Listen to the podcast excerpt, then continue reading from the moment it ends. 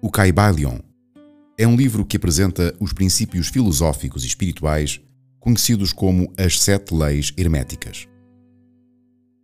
O termo hermética refere-se a um conjunto de ensinamentos atribuídos a Hermes Trismegisto, um lendário sábio egípcio. Esses ensinamentos baseiam-se na crença de que existem leis universais que regem o funcionamento do universo e da mente humana. Existem cerca de 35 obras atribuídas a Hermes Trismegisto. Ele foi o criador da primeira escola de mistérios do Egito. Por isso usamos atualmente os termos hermeticamente fechado, como completamente fechado ou algo de difícil compreensão ou obscuro. Isto porque o conhecimento proveniente dessas escolas era só cedido aos iniciados e vedado a estranhos. O livro Caibalion, escrito por três autores desconhecidos sob o pseudónimo de Os Três Iniciados, foi publicado no início do século XX e tornou-se uma obra clássica da filosofia hermética. Ele explora e explica essas sete leis, fornecendo uma visão sobre a natureza do universo e da consciência humana. As sete leis herméticas são o princípio do mentalismo. O todo é mente, o universo é mental. Este princípio afirma que a mente é a base de tudo o que existe. Tudo o que experimentamos no mundo material tem a sua origem na mente. Para compreender o princípio do mentalismo, é necessário observar cada parte de sua frase. Ao usar o termo todo, a filosofia hermética faz referência a todo o universo, inclusive o que está além do que percebemos no nosso mundo material. O Caibalion afirma que aquele que estudar este princípio universal poderá também aplicá-lo para dominar a sua própria realidade. O poder da mente agiria como uma chave mestra que pode, portanto, abrir as diversas portas do templo psíquico e mental do conhecimento de modo que se alcança a iluminação, o domínio de si mesmo e, consequentemente, a felicidade. A segunda lei é o princípio da correspondência. O que está em cima é como o que está em baixo, e o que está em baixo é como o que está em cima. Este princípio sustenta que há uma correspondência entre os planos físico, mental e espiritual, e que os padrões e as leis que governam um plano também se aplicam aos outros. O princípio da correspondência diz respeito aos padrões, ocultos ou não, presentes em todos os planos pelos quais caminhamos. De acordo com esta lei, o estudo do microcosmo pode nos ajudar a compreender o macrocosmo, pois sempre haverá uma correspondência de um em relação ao outro. Ao dizer que o que está em cima é como o que está em baixo, este princípio hermético fala sobre a correspondência existente em planos superiores e inferiores. No caso de céu e terra, por exemplo, encontramos correspondências entre estes dois níveis, seja se considerarmos o plano físico, científico ou espiritual. Existem fórmulas lógicas que regem o funcionamento de tudo. Quando aprendemos a olhar para o macrocosmo, para o universo como um todo, e entender como ele funciona, basta aplicá-lo no nosso microcosmo. Basta aplicar estas leis na nossa vida, mente e corpo e teremos um resultado correspondente. Platão disse uma vez que o homem é microcosmo inserido no macrocosmo. Para os cristãos, há uma frase correspondente na Bíblia. Deus fez o homem à sua imagem e semelhança. O que está em cima é o que está embaixo. O princípio do mentalismo ajuda-nos a compreender a última frase deste princípio. O que está dentro é como o que está fora. Aqui a ideia é que o nosso universo interior, comandado pela mente, tem o seu correspondente no universo ao nosso redor. Terceira lei, o princípio da vibração. Nada está parado, tudo se move, tudo vibra. Segundo esse princípio, tudo no universo está em constante movimento e possui uma vibração específica. As diferenças entre as coisas são determinadas pela taxa de vibração. Uma das leis mais inexoráveis do universo é de que tudo está sempre em movimento, desde partículas subatômicas da matéria até ao nosso processo mental. Tudo vibra. A vibração, na verdade, é o grau e frequência com que cada elemento se move. Vibrações mais rápidas, em alta frequência, são mais subtis. Vibrações lentas, em baixa frequência, são consideradas densas. Quanto mais próximo da matéria, mais baixa é a vibração. Assim, os minerais possuem as vibrações mais baixas, seguidos dos vegetais, dos animais, dos humanos, dos espíritos e da mente. Já quanto mais alta for a vibração, menos perceptível ela é a olho nu como ocorre com as ondas sonoras e eletromagnéticas. Energia é tudo aquilo que tem uma vibração mais alta do que a matéria. E se as vibrações da energia forem mais aceleradas, transforma-se em algo que conhecemos por luz. E se aumentarmos ainda mais a vibração da luz, há uma transformação em espírito. E finalmente, o espírito, ao vibrar numa frequência ainda mais alta, vai unir-se àquilo que comumente chamamos de Deus. Em suma, o que nos distingue de Deus é a nossa vibração, a frequência da nossa vibração. Os nossos pensamentos, estados mentais e emocionais geram vibração. E cada vibração tem uma frequência. Por isso, tudo o que nós gostamos, as nossas preferências, as nossas rotinas, correspondem com a frequência das nossas vibrações. Assim como o inverso. Aquilo que fazemos, ouvimos, assistimos, consumimos também altera a nossa vibração. O princípio da polaridade. Tudo é duplo, tudo tem polos, tudo tem o seu oposto. Este princípio afirma que tudo possui polaridades opostas como luz e escuridão, calor e frio, amor e ódio. Essas polaridades são complementares e necessárias para a existência mútua. Podemos compreender o princípio da polaridade como uma consequência da lei da vibração. Como sabemos, tudo vibra em frequências que variam, sendo altas ou baixas. No princípio da polaridade, portanto, entendemos que os polos nada mais são do que dois extremos de um mesmo elemento, porém em graus diferentes numa mesma escala. O igual e o desigual são a mesma coisa, pois em tudo eles dependem do grau de ausência ou presença de um mesmo elemento. Tomemos o exemplo do calor, que é o oposto do frio. Numa escala de temperatura, calor e frio são opostos, porém o frio nada mais é do que a ausência do calor.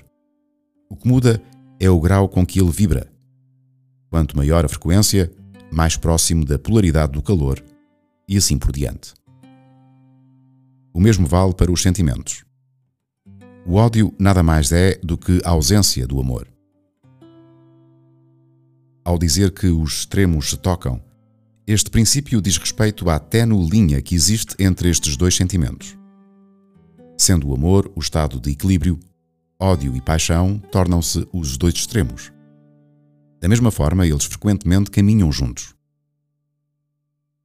As verdades são meias verdades pois elas se encontram no meio, no equilíbrio entre dois polos.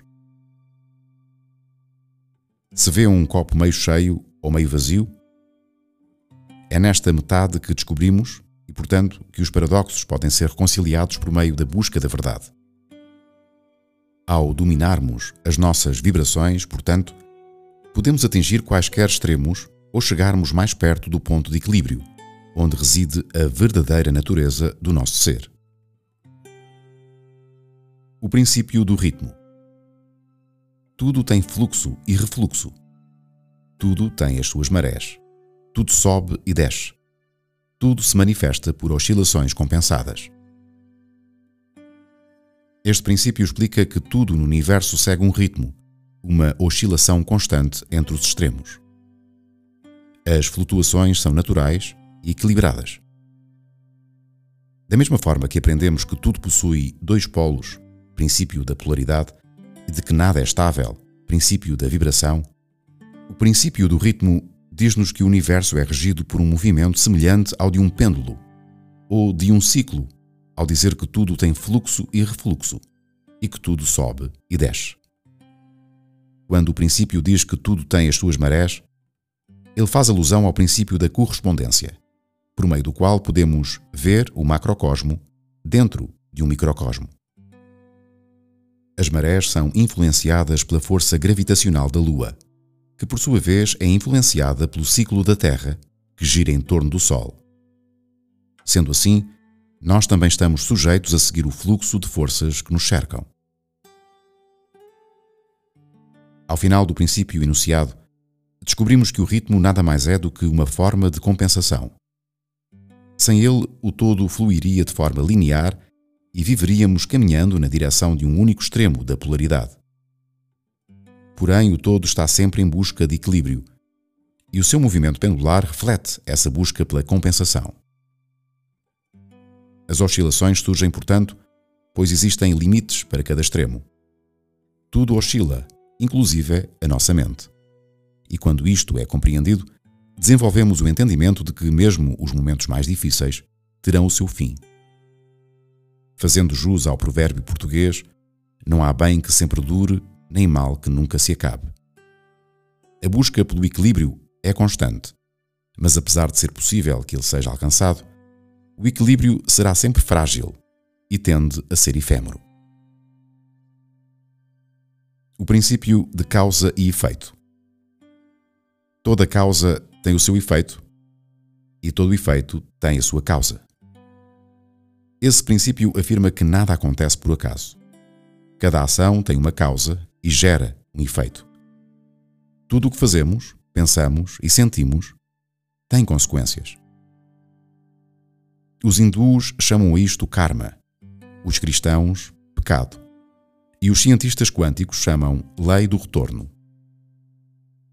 É possivelmente a lei hermética de mais fácil compreensão.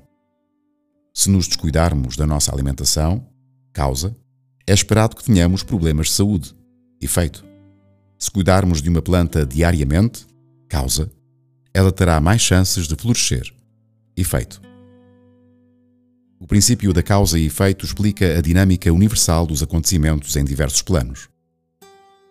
Ao dizer que todo o efeito tem a sua causa, a lei afirma que, no todo mental em que estamos imersos, nada é por acaso. Ele apenas existe para nomear aquilo cuja causa ainda não conhecemos.